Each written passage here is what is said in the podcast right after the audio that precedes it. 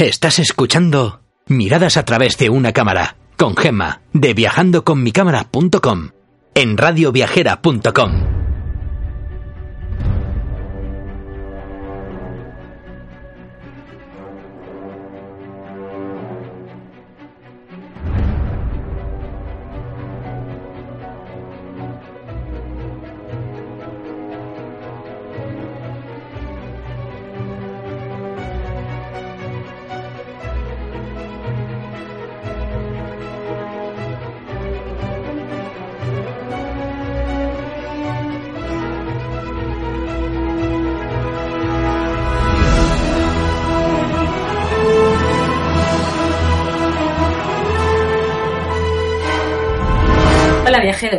aquí comienza un nuevo programa de radioviajera.com dedicado a acercaros a esos lugares del mundo donde podréis conseguir bonitas fotografías. Soy Gema de viajandoconmicámara.com y hoy seguimos con peticiones del oyente, así que nos vamos a ir a una ciudad que habla por sí sola. Y qué mejor que escuchando el comienzo de uno de los grandes poemas que se han escrito sobre ella. Granada, calle de Elvira, donde viven las manolas, las que se van a la Alhambra, las tres y las cuatro solas. Según Hemingway, si tuviéramos que visitar una sola ciudad en España, esa debería ser Granada. Bueno, yo no sé qué opináis, pero desde luego para mí sí que es una ciudad que, que merece no una visita, sino unas cuantas. Para mí es una ciudad encantadora, maravillosa, fascinante. Yo no me canso de ir, voy muchísimo y desde luego seguiré yendo porque me parece que de verdad cada rincón, cada esquina, cada, cada plaza, cada casa merece una fotografía. No sé, a mí me parece fascinante.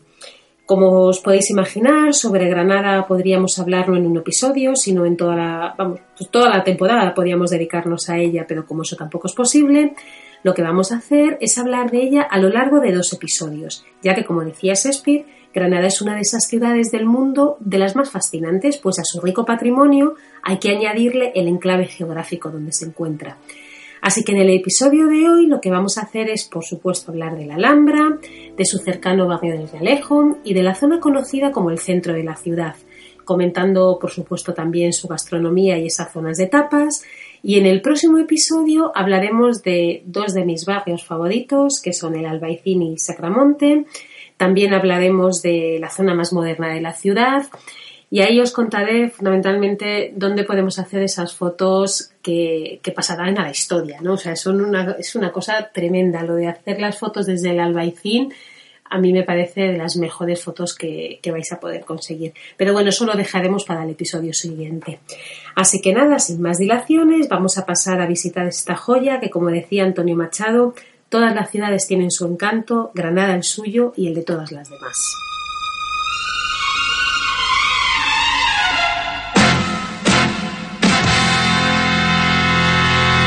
Granada, tierra soñada por mí. Mi cantar se vuelve gitano cuando es para ti. Mi cantar hecho de fantasía. La ciudad tiene un sinfín de joyas arquitectónicas, pero creo que a nadie se le escapa que brilla de una manera espectacular cuando admiramos la belleza de la imponente Alhambra. Lorca decía que Granada está indefensa ante la gente, pues ante los halagos nada ni nadie tiene manera de defenderse, y es cierto. Cuando miramos la Alhambra, desde cualquier punto. A mí quizá el que más me gusta, ya lo comentaremos en el siguiente episodio, eh, son las vistas que hay desde el Albaicín, pero sí que es cierto que la mides por donde la mides, la vas a admirar. Te quedas con la boca abierta, ya que emociona pues hasta deshacer y fundir los sentidos. Así que nada, nuestro recorrido lo vamos a comenzar por la Alhambra y por el Generalife, que están incluidos dentro del catálogo de bienes de patrimonio mundial de la UNESCO. El nombre de la Alhambra tiene sus orígenes en una palabra árabe que significa la roja. La ciudad palatina fue edificada por la dinastía nazarí, que se declaró independiente de la autoridad almohade en 1232.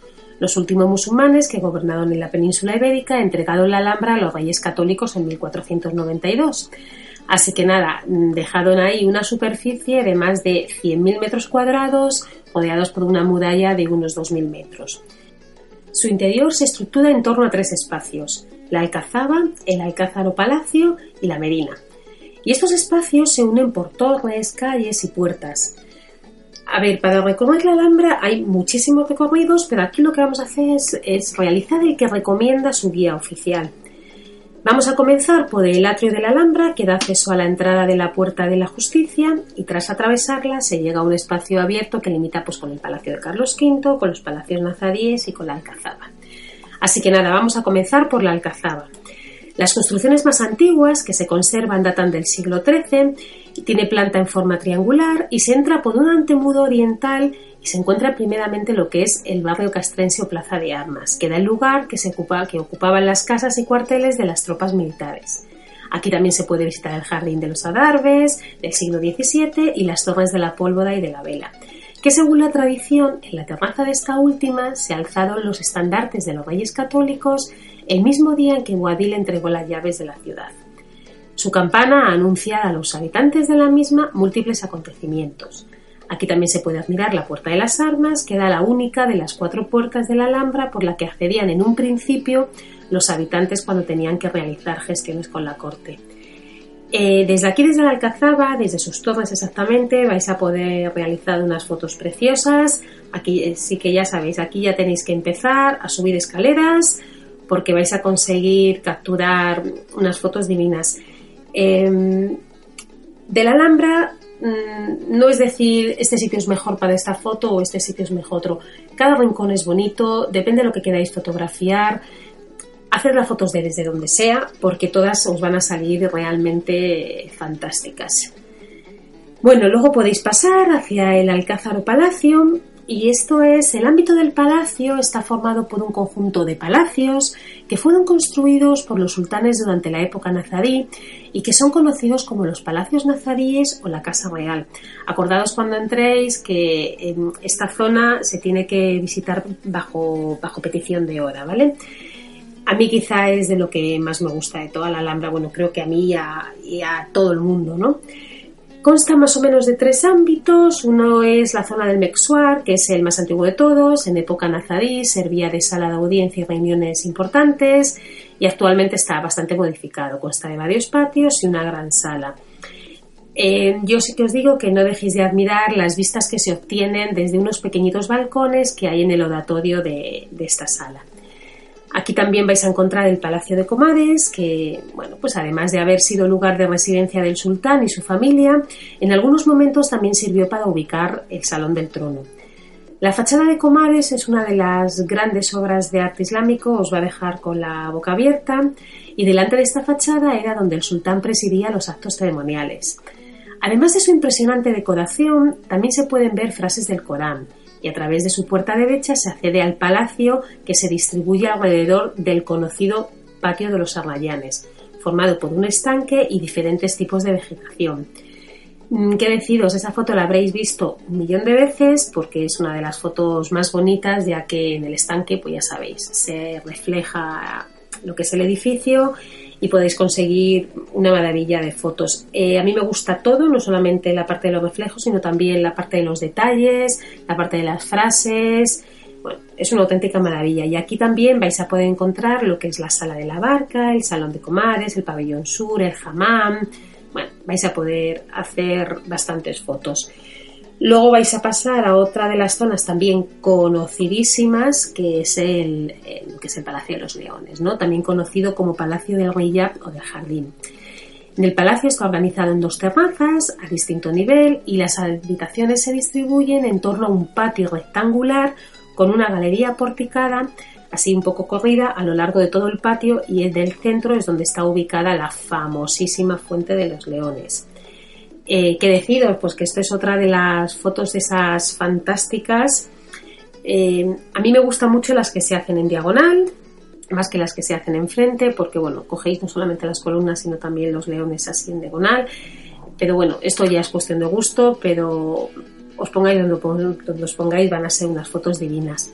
En este palacio también podemos encontrar diferentes salas, como por ejemplo la de los mocárabes, abencerrajes, el patio de la Abel, la sala de los reyes, la sala de las dos hermanas. No sé, cada, cada sala merece no una, sino cientos de fotos. Eh, vais a encontrar también otros palacios, como por ejemplo el palacio adaptado para la Casa Real Cristiana, el Partal, el Palacio de Abencerrajes, el Palacio de Yusuf III, el de los Infantes. Pero bueno, yo aquí no me voy a detener porque además de que cuando vayáis a la, Alhambra seguro que o cogéis una audioguía o cogéis una guía porque de verdad que merece la pena. Si no, yo también os recomiendo, hay un libro que a mí me gusta mucho que es el de la guía oficial de la Alhambra. Es un libro, sí que es verdad que es bastante gordito, pero bueno, os vais a enterar absolutamente de todo. Es, es un estudio bastante profundo de ella y merece mucho la pena. Bueno, luego podéis pasar a lo que es la zona de la Medina, que se desarrolló en la parte alta de la colina a lo largo de los siglos XIII al XV y contaba con varios baños públicos, hornos, talleres, cisternas, además por supuesto de las casas de los funcionarios y los empleados de la corte.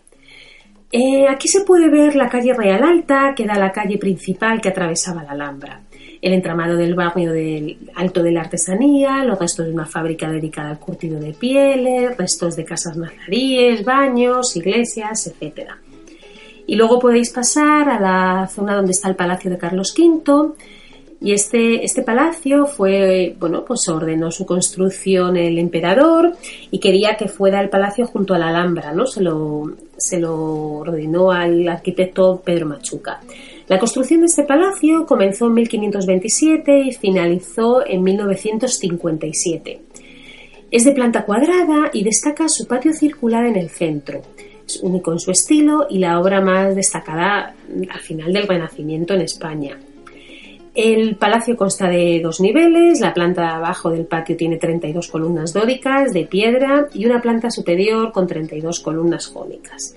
Hoy en día podéis ver allí lo que son dos museos, el de la Alhambra y el Museo de Bellas Artes.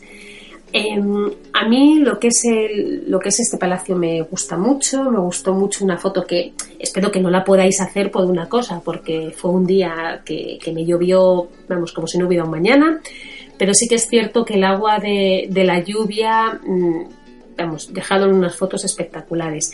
Pero bueno, intentad coger una perspectiva diferente a hacer la foto de frente, ¿no? O sea, cogerla más en diagonal y vais a coger una perspectiva muy bonita. Eh, si podéis, no olvidaros de visitar la cripta, también llamada Sala de los Secretos, y comprobar su acústica, que bueno, pues os lo vais a pasar bien. Luego después os podéis acercar em, ya fuera de, de, las murallas, os podéis acercar al Generalife, es una villa con jardines que servía de zona de recreo de los sultanes nazaríes. También utilizado como lugar de plantaciones agrícolas, por eso bueno, os vais a dar cuenta de su situación. Aquí podemos encontrar como varias áreas, pero yo voy a destacar mm, tres. El Palacio del Generalice, que es similar a los palacios nazaríes de la Alhambra. Aquí volvemos a tener estanques, con lo cual volvemos a poder encontrar fotos con reflejos. Los jardines nuevos, que son creados para facilitar el paso a través de las huertas de un recinto a otro.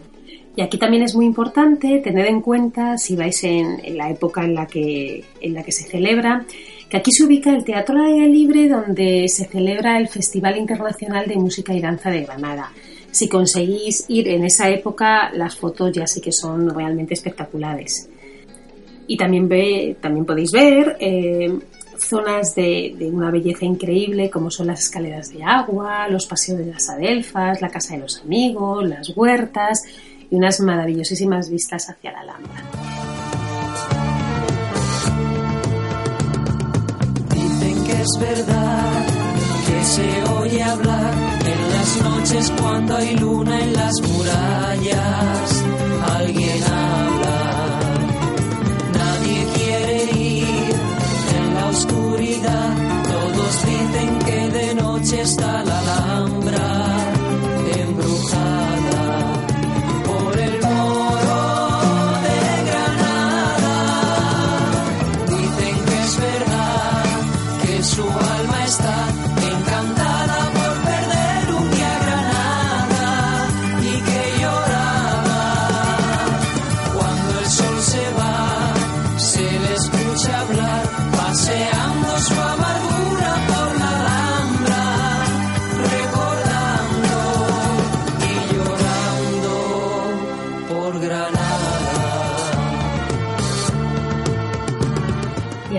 de estas pinceladas sobre la Alhambra, nos vamos a ir hacia las inmediaciones de ella.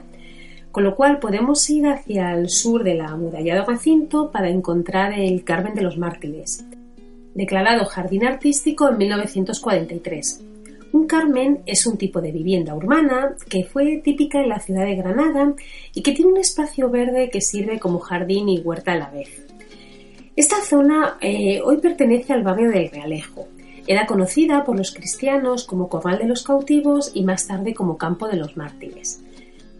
Aquí se levantó la primera ermita de la ciudad, esto era lo más alto de la colina, en conmemoración a los mártires cristianos que sufrieron un martirio durante la dominación árabe. Más tarde se convirtió en iglesia, después en convento y ya lo último en palacete, con una mezcla de jardines ingleses y franceses. Yo sí que os diría que no dejéis de visitar esta zona porque las fotos que vais a conseguir tanto en el jardín inglés como francés son una auténtica maravilla. Luego podéis subir eh, por la calle Antequeduela y, y de ahí podéis llegar hasta la casa del compositor gaditano Manuel de Falla. Este Carmen sigue manteniendo la esencia del hogar en que viviera el artista y recordando el ambiente que se inspiraba un poco eh, para componer sus obras en una etapa granadina. Tanto el Carmen como los jardines fueron declarados Monumento Histórico Nacional en 1982, pasando posteriormente a ser un bien de interés cultural. Desde aquí y antes de proseguir por las calles más conocidas de este barrio, lo que vamos a hacer es subir un poquito más por el callejón Niño del Rollo para llegar a la Fundación Rodríguez Acosta, que desde su creación en 1941 por legado testamentario del pintor, desarrolla una actividad basada en la difusión de la cultura y ahí podéis fotografiar a la izquierda las famosas Torres Bermejas. Estas torres están unidas a la Alhambra por una muralla y aquí también podéis fotografiar la Puerta de las Granadas y el antiguo lavadero, que podéis hacerlo desde el mirador de la placeta de la Puerta del Sol. No dejéis de acercaros porque el antiguo lavadero del siglo XVII eh, es una cosa difícil de encontrar en otro lugar.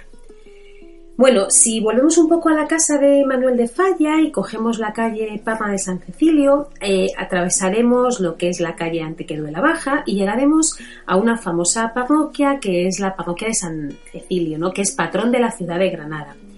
Se dice que esta parroquia fue levantada en una de las mezquitas que existían en el barrio judío. Si estáis en la ciudad, el primer domingo de febrero podréis fotografiar la comería que se celebra en su honor. Ahí, ¿qué es lo que se hace? Pues miles de personas suben hasta las catacumbas del patrón que se ubican en el barrio de Sacromonte, que de este barrio ya hablaremos en el episodio siguiente. Cerca de, esta parroquia también hay otro lugar muy famoso entre los granadinos, que es la plaza donde se encuentra el Cristo de los Favores, al que se le piden tres peticiones en Viernes Santo. Aquí también hay un sitio que a mí me encanta, que es el convento de las Comendadoras de Santiago, que está vinculado a la Orden Militar Española de los Caballeros de Santiago. Fue el primer monasterio femenino de la ciudad de Granada tras su conquista. Y aquí mmm, la foto mola, ¿vale? O sea, es un sitio chulo y la foto mola, pero lo que realmente mola es que compréis los deliciosísimos mantecados que las monjas elaboran o bien también podéis intentar comer en su comedor, ya que ofrecen un delicioso menú casero a un precio muy asequible. Normalmente eh, siempre está a tope, pero si no podéis comer, no dejéis de probar los mantecados, que yo que no soy muy golosa me parece que están, vamos, exquisitos. Si, si, seguís por aquí a espaldas del convento se encuentra el famosísimo Cuarto Real. Este era un conjunto palatino de pequeñas dimensiones y era propiedad de la madre de Boadil, fue utilizado como un lugar de descanso y de retiro.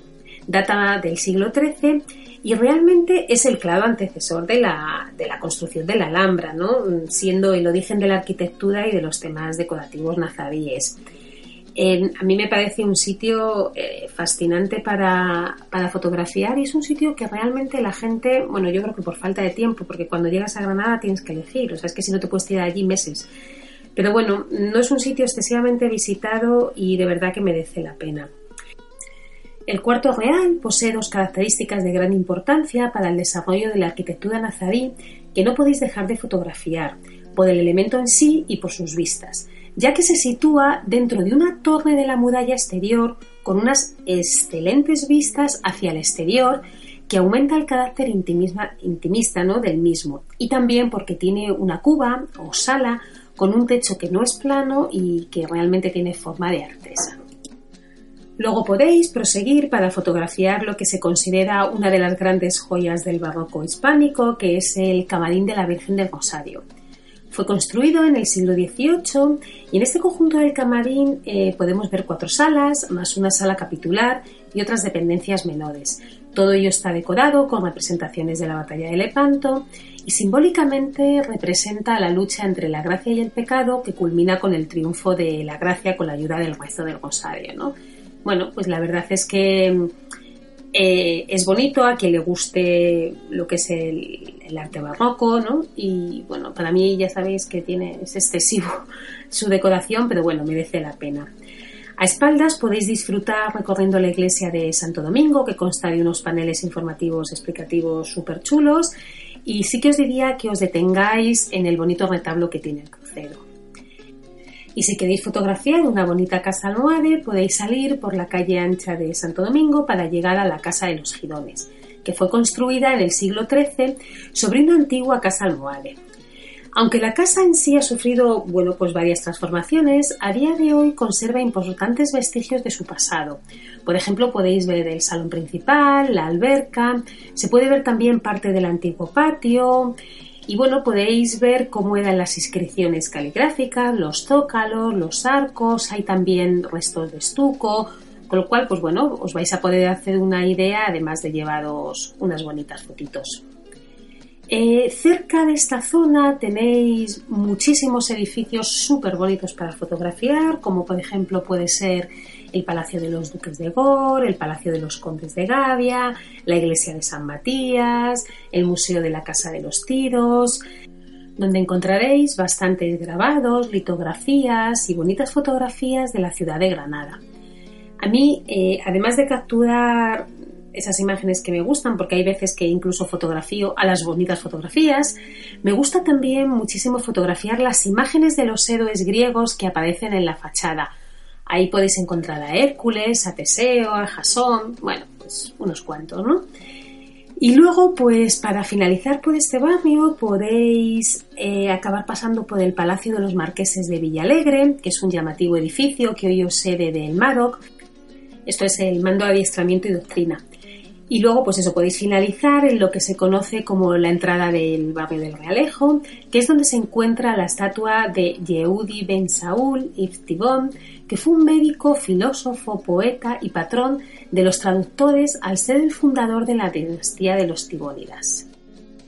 Y aquí también es muy importante tener en cuenta, si vais en, en la época en la, que, en la que se celebra, que aquí se ubica el Teatro al Aire Libre donde se celebra el Festival Internacional de Música y Danza de Granada. Si conseguís ir en esa época, las fotos ya sí que son realmente espectaculares.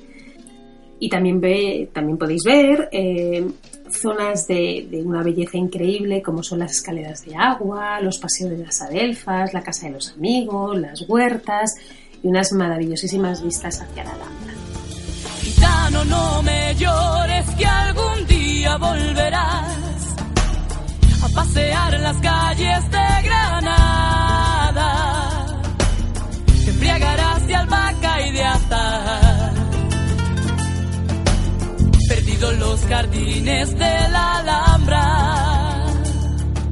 Será la luna llena quien te ayude a regresar será la nieve blanca de Granada,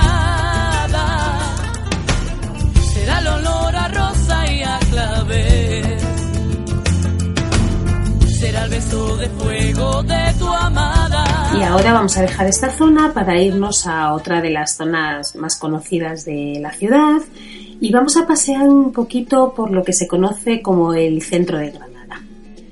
Para comenzar, eh, vamos a hacerlo por los Jardines del Triunfo, ya que es un lugar de gran historia dentro de la ciudad. En época musulmana fue un cementerio rodeado de murallas, pero con la llegada de los reyes católicos se empezó a construir el Hospital Real en la zona más alta de la pendiente y de ahí que comenzara a poblarse la zona. La esplanada de los jardines, bajo dominación francesa, se utilizó para realizar las ejecuciones públicas. siendo uno de los casos más destacados el de la famosa Mariana Pineda. En la Plaza de la Libertad, ubicada a espaldas de la antigua Escuela Normal de Maestros, se puede ver la cruz de hierro del patíbulo de Mariana Pineda.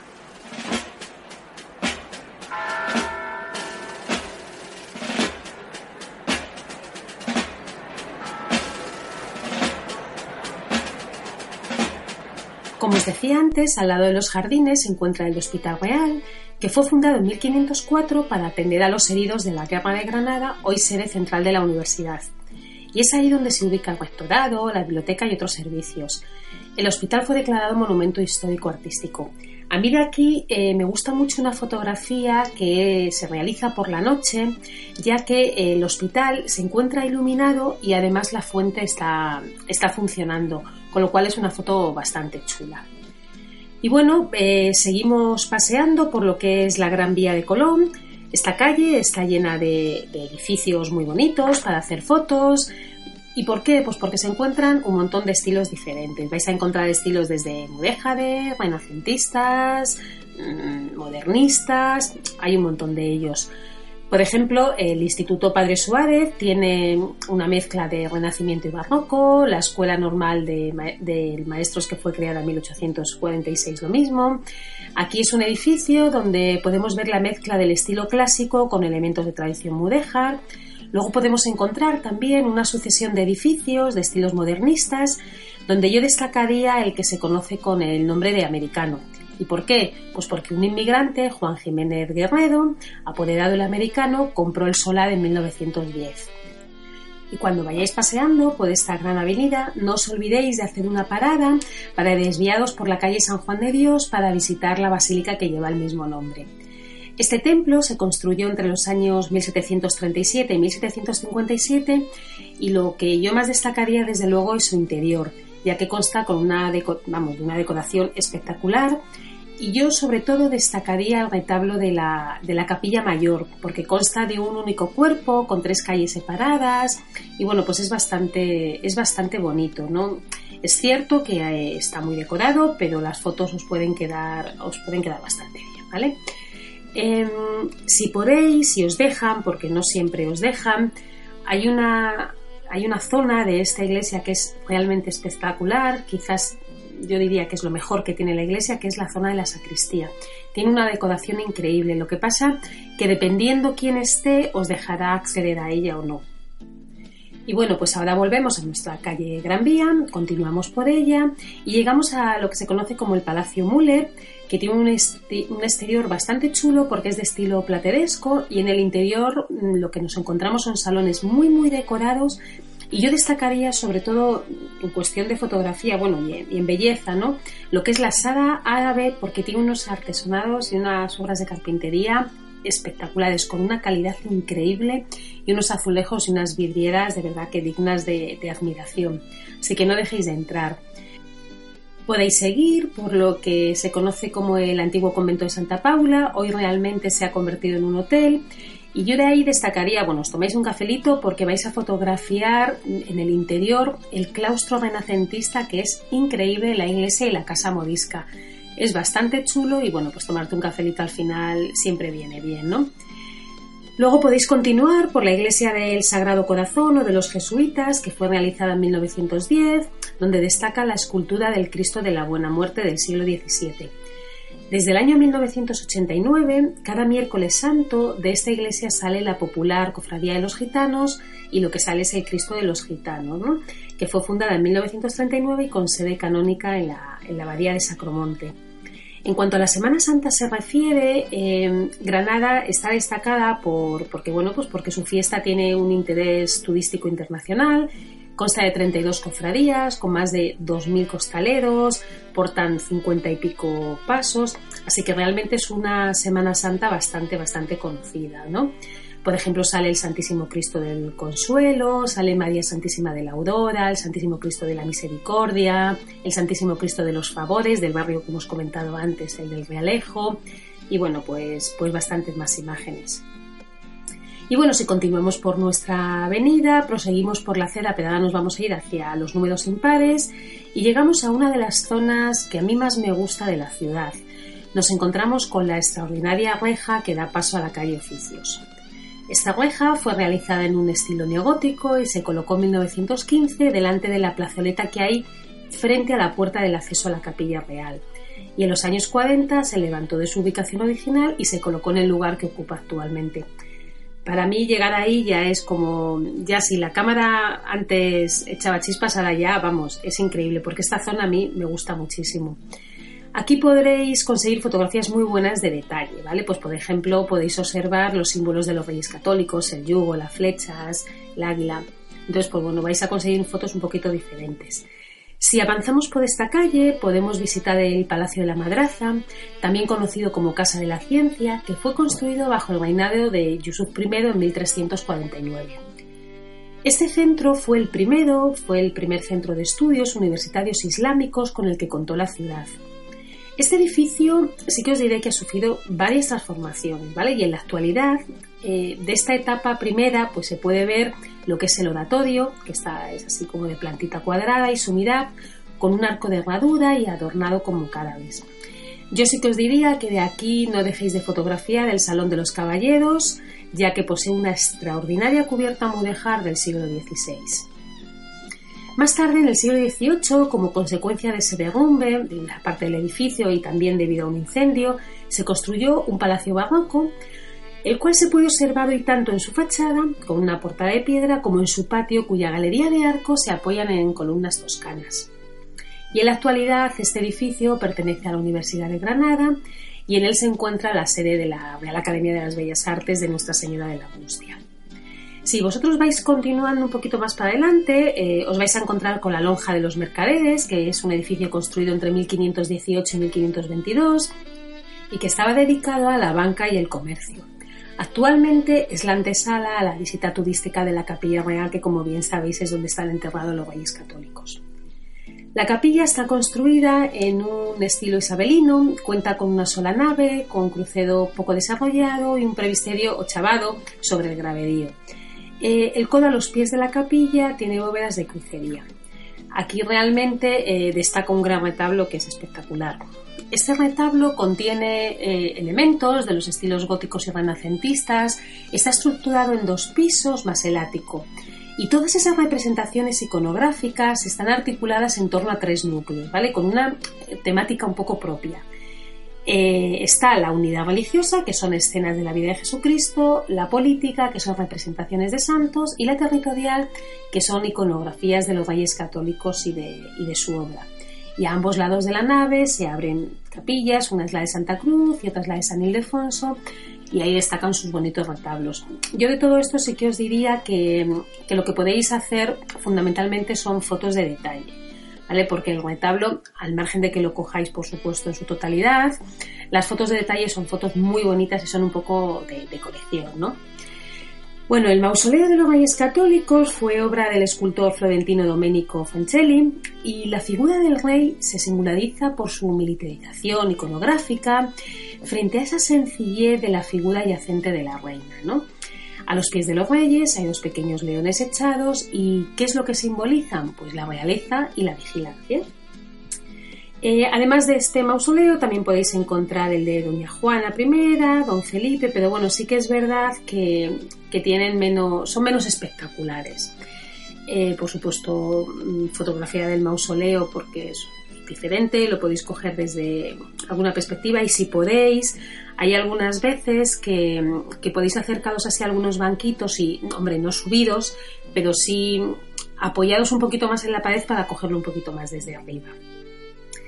Además de, además en esta capilla real, eh, yo os he dicho antes que me encantaba la reja, pero aquí está la conocidísima reja mayor, ¿vale? Que es del maestro Bartolomé.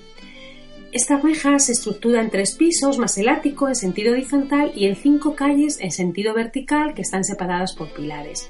Aquí vais a ver siempre eh, muchísima gente porque bueno, pues además es, aparte de ser un sitio súper turístico, hay un montón de colegios, un montón de institutos, un montón de viajes organizados que se sientan en estos bancos para admirar, para admirar la reja porque realmente es impresionante. Pensad que en cuanto a los estilos se refiere se puede observar tanto el gótico como el plateresco. Por ejemplo, en el primer piso se encuentra una decoración a base de elementos vegetales, medallones con bustos, figurillas desnudas.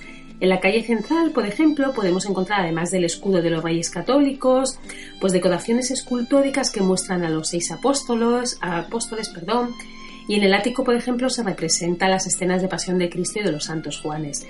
Con lo cual también es cierto que es muy buen sitio para, para localizar fotografías de, de detalle.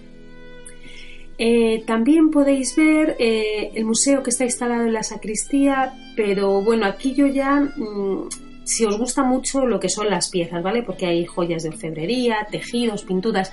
A mí es que este estilo de cosas me gusta menos, me gusta más la fotografía de detalle, pero, pero que busque yo el detalle, ¿no? No tanto fotografiar un vestido. Y bueno, pues si salís de aquí, al lado encontraréis el centro de José Guerrero, que es un museo dedicado a conservar la colección, exhibirla, difundirla y además investigar pues la colección de este pintor, ¿no? Esta colección del centro abarca un amplio arco cronológico que permite establecer los hitos de la producción del artista, pues desde sus inicios en esta ciudad de Granada pasó por Madrid, París y luego ya acabó en Nueva York. Lo cual, bueno, pues si os gusta, eh, también es un buen sitio para, para acercaros. Y al final de toda esta calle lo que podemos encontrar es la famosa iglesia del Sagrario. Acordados que tiene la entrada por la, por la plaza de Alonso Cano para que no, no os mareéis. Esta iglesia se levantó sobre una mezquita mayor cuya construcción data del siglo XI y a mí lo que me gustó mucho fue eh, la pila bautismal fotografiarla porque es una cosa diferente, es de estilo renacentista de mármol blanco, fue realizada en 1522 y también hay un órgano de estilo neoclásico construido a finales del 18 que a la gente le gusta mucho, pero bueno, para mí es algo bastante más normal que se pueden encontrar en otros sitios, ¿no? Al salir de la iglesia podéis encontrar enfrente el Palacio Arzobispal. Es una obra plateresca realizada entre 1527 y 1532 y fue como consecuencia de la fundación de la Universidad de Granada por el emperador Carlos V en 1526. Este edificio fue la primera sede de la universidad hasta 1769, año que fue trasladada a la actual Facultad de Derecho. ¿Y cuándo? Pues cuando se expulsaron a los jesuitas en tiempo de Carlos III. Y bueno, luego ya podemos continuar y nos encontramos con la majestuosa catedral, que es un templo religioso y urbano dedicado a Santa María de la Encarnación. Esta catedral fue mandada a construir por orden de los reyes católicos sobre la mezquita mayor y para ello, ¿qué fue lo que hicieron? Pues tomaron como modelo lo que es la catedral de Toledo.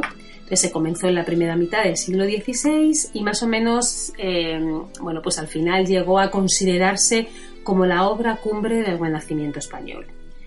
Em, aquí vais a fotografiar muchísimas cosas porque tiene, tiene muchísimas puertas importantes de acceso, su interior también es increíble.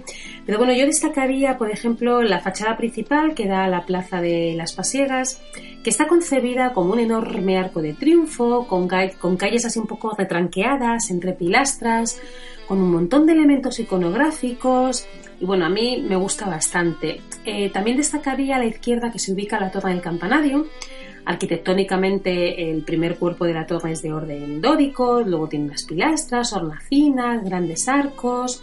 El segundo ya es de orden jónico, con, ya con dobles pilastras y arcos en cuyo interior, bueno, pues hay sencillas portadillas, y el tercero realmente ya es de orden corintio, ¿no? Entonces presenta unas columnas enmarcadas en un gran arco súper bonito, ¿vale?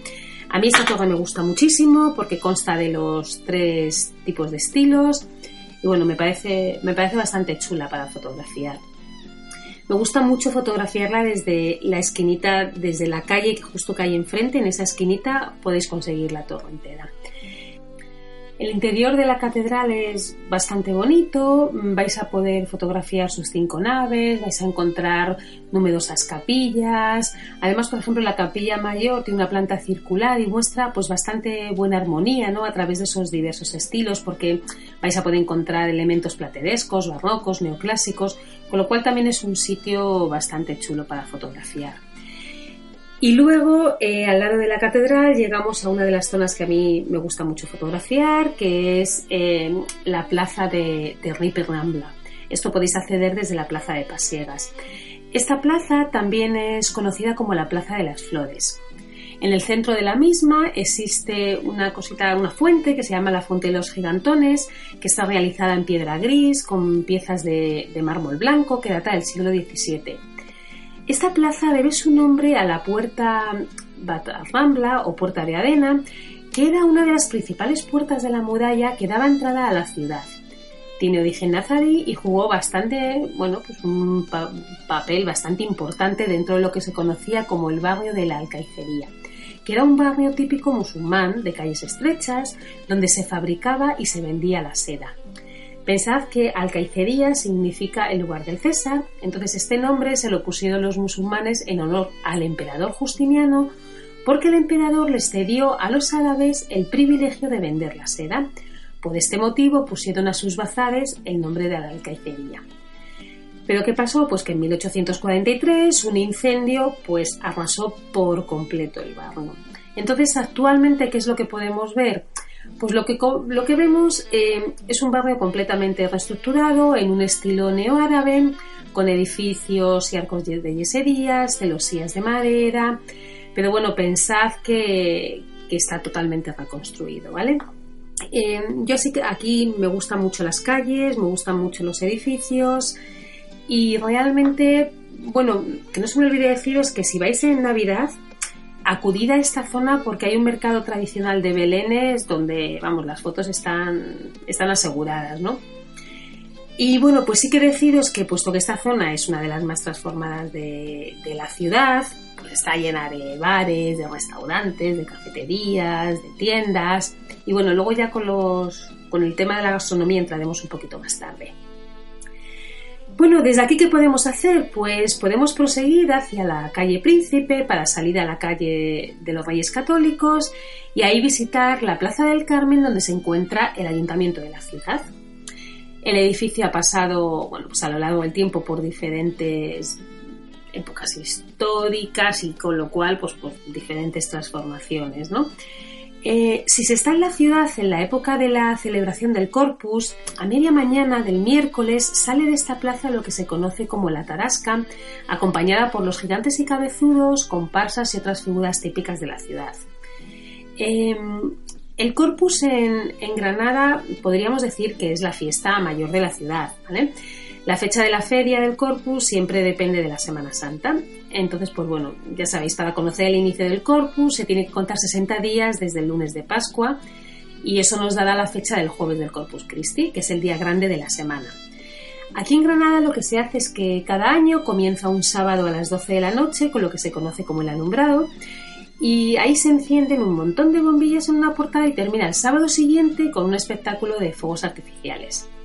Durante esta semana se pueden ver paseos en coche de caballos, gente vestida con típicos trajes regionales, casetas donde disfrutar del flamenco. Y en esta semana también hay que destacar unas procesiones muy bonitas que recorren las principales calles de la ciudad. Por ejemplo, como os comentaba antes, a media mañana del miércoles se realiza la llamada Tarasca. Es la figura de una mujer que se pasea por toda la ciudad a lomos de un fiero dragón. Entonces la Tarasca se puede decir que es el contrapunto pagano a esa fiesta religiosa, a esta también se le llama pública. El jueves, por ejemplo, lo que se hace es la, bueno, es la gran fiesta religiosa y solemne, ¿vale? Entonces en la procesión del Corpus se rinde culto a la Eucaristía y para ello lo que se hace es acompañar a la custodia por las principales calles de la ciudad, se ponen altares y toldos a lo largo de todo su recorrido. Entonces esta procesión es muy larga, ya que además de la custodia y la tarasca desfilan por sus insignias estándares pues todas las autoridades locales, eclesiásticas, parroquias. Y luego ya el domingo de esa semana siguiente a la festividad del Corpus se celebra una pequeña procesión en los alrededores de la catedral que se llama Octava del Corpus. Si vais en esta época vais a ver la ciudad súper adornada y muy muy bonita. Con lo cual ahí las fotos también, como os digo, siempre están aseguradas. Eh, a mí hay un sitio que me gusta mucho, que está al ladito de, del ayuntamiento. Si justo bordeáis el ayuntamiento y subís por la calle Pineda, al final de esta calle nos encontramos con el conocido Corral del Carbón, que es la única alhóndiga de esta época conservada en su totalidad en la península ibérica. Fue construida antes del 1336. A mí aquí me gustan muchísimo las fotos, me parece que es un sitio súper chulo, bastante diferente. eh, ha pasado por ser un poco de todo, ¿no? Eh, ahí a lo largo de la historia pues ha sido corral de comedias, casa de vecinos, actualmente hay librerías. No os lo perdáis porque es un sitio diferente y, muy bonito. Y bueno, luego pues podemos volver a la calle de los Reyes Católicos, continuamos con la plaza de Isabel la Católica, acordados que ahí está el monumento dedicado a la reina, y luego ya podemos continuar hacia la calle de la Plaza Nueva, donde nos encontramos a la izquierda con la plaza, que lleva ese mismo nombre. Pensad que esta plaza es la más antigua de la ciudad. Y luego, bueno, pues detrás de esta plaza se sale por la calle Elvira, que se encuentran varias calles pues, llenas de restaurantes, bares, teterías, etcétera, ¿no? Aquí también se puede acceder a la famosa calle Calderería. Lo que pasa es que esta calle la vamos a ver cuando veamos en el siguiente episodio pues la zona más del Albaicín y todo esto. Y bueno, ya que hemos hablado un poquito de la calle Elvira, no quiero dejar de comentar un poco la gastronomía granadina, que tiene dos características principales. Por un lado, la herencia árabe, que se hace evidente en sus especias y en la repostería, y por otro, pues la gran variedad de alimentos que se encuentra, pues gracias a las diferencias geográficas y climáticas de la comarca, ¿no? Eh, cosas a destacar, pues las habas con jamón, las patatas a lo pobre, la sopa de almendras, eh, la tortilla de Sacramonte, la saladilla, la olla de San Antón, el remojón, que son berenjenas con miel de caña que están espectaculares. Como dulces, pues podemos destacar el pionono, los roscos de vino, los soplillos de la alpujarra, el toncinillo de cielo, la torta real y bueno, por supuesto los chocolates con churros, eso que no falte. Y hay una cosa muy típica en Granada, que todo el mundo lo conocéis, que es el tapeo. Eh, es, bueno, forma parte del día a día, ¿no? Entonces en todos los bares, junto con la bebida, siempre te acompañan algo para picar. Eh, es cierto que, que, no es que sea para picar, es que a veces comes, ¿vale? Se le conoce como tapilla y es cortesía de la casa. Eh, tapas típicas, bueno, pues las bombas, que son patatas asadas, rellenas de carne picada, suele ser bastante picante. El requeté, que es un montado de melva con pimiento morrón. El remojón, que es una pepirrona con bacalao. La salailla, que es el bollo este de sal relleno de migas de atún. Y no quiero que se me olvide, eh, os voy a decir diferentes zonas porque dependiendo de dónde estéis os pillará una zona mejor que otra para tapear. A mí las que más me gustan son, pues por ejemplo, el Campo del Príncipe en el barrio del Realejo, la calle San Antón y la calle Alamar, también está muy bien, por supuesto la calle Elvira y la calle Navas, la zona de la Plaza Nueva, el Paseo de los Tristes también tiene algunos sitios chulos, la zona esta de la Plaza de, de Big Rambla, que como os he comentado, ahí está muy famoso las terrazas y muy famoso lo del chocolate con churros. También la plaza de la Romanilla y de la, y de la pescadería también.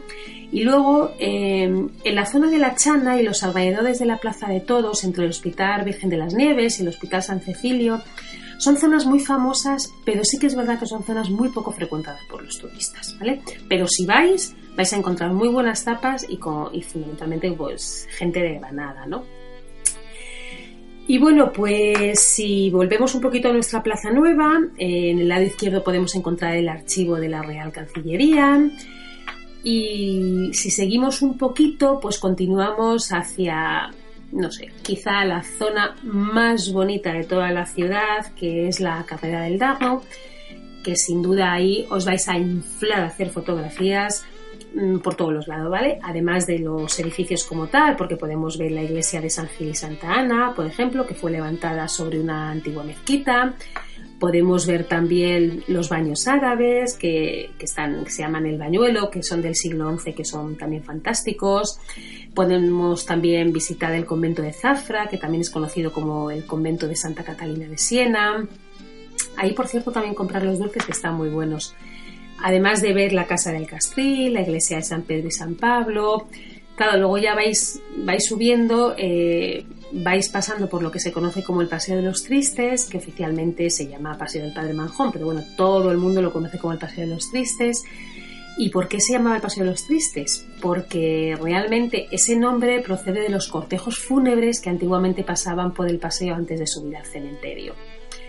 Em, yo aquí lo que os recomiendo eh, es fotografiar, mm, bueno, por supuesto, la Alhambra, ¿vale? Porque desde ahí la Alhambra es espectacular y si es posible al atardecer es realmente impresionante. Desde cualquier punto es bonita, ¿vale? Si lo hacéis más desde un sitio cogeréis una perspectiva diferente, pero ahí la Alhambra es muy bonita. También os, os recomiendo eh, el fantástico puente del Aljebillo que se encuentra a la derecha un poquito antes de llegar a la Cuesta Chapiz. Eh, ahí también vais a hacer unas fotos muy bonitas. Los puentes son muy bonitos. Pensad que si vais, por ejemplo, en otoño, los colores de los árboles son espectaculares y ahí realmente vais a hacer unas fotos mm, realmente increíbles. Para mí, sin duda, mm, si queréis fotos de la Alhambra un poquito cerquita y desde abajo, este es el sitio, ¿vale? Luego ya veremos dónde hacer fotos de las típicas fotos de la Alhambra que hace todo el mundo, que la hace desde los miradores del Albaicín. Pero bueno, a mí desde aquí me gusta mucho, son fotos muy bonitas. Y sobre todo recordad la de los puentes, porque sale el reflejo del agua, los árboles. Esta zona es muy, muy bonita. Y bueno, viajeros, espero que os haya gustado nuestro pequeño recorrido por estos dos barrios de esta maravillosa ciudad. Eh, la semana que viene, como os he dicho, hablaremos del Albaicín, de Sacromonte y también un poquito de la zona más moderna de la ciudad. Os animo a escucharnos en radioviajera.com y a bajaros los podcasts a través de las diferentes plataformas.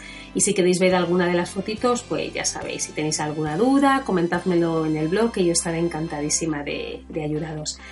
Así que nada, si os apetece, nos vemos la semana que viene para seguir mm, paseando por esta fantástica ciudad. Que paséis una feliz semana.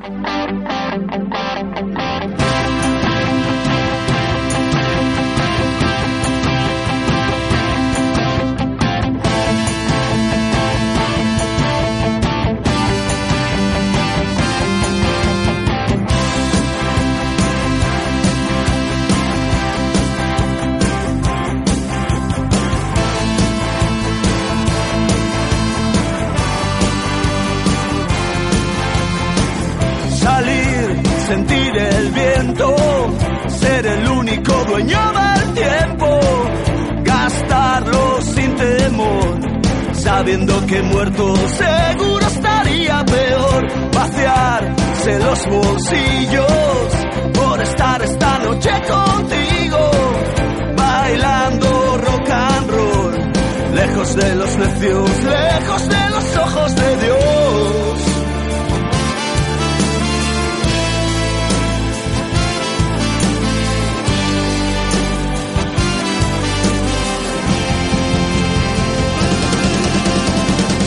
Decir que aún tenemos tiempo. Déjate ir, que salga de dentro. Siéntete libre, no eres como ellos. Eres de los que bailan al viento. Dejarlo todo por ser uno mismo. Estar a gusto cerca del abismo. A contracorriente, haciéndose fuerte.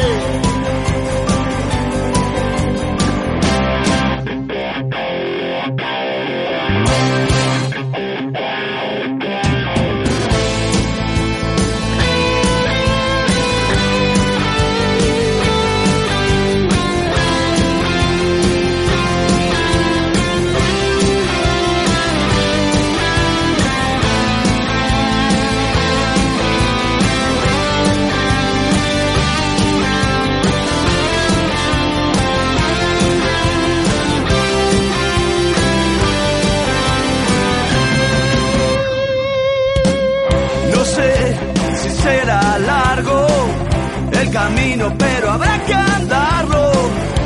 Así que vamos ya. Ya sonó el disparo, ya no hay nadie a quien esperar. No sé si somos pocos, tal vez estemos locos, pero ahí fuera brilla el sol.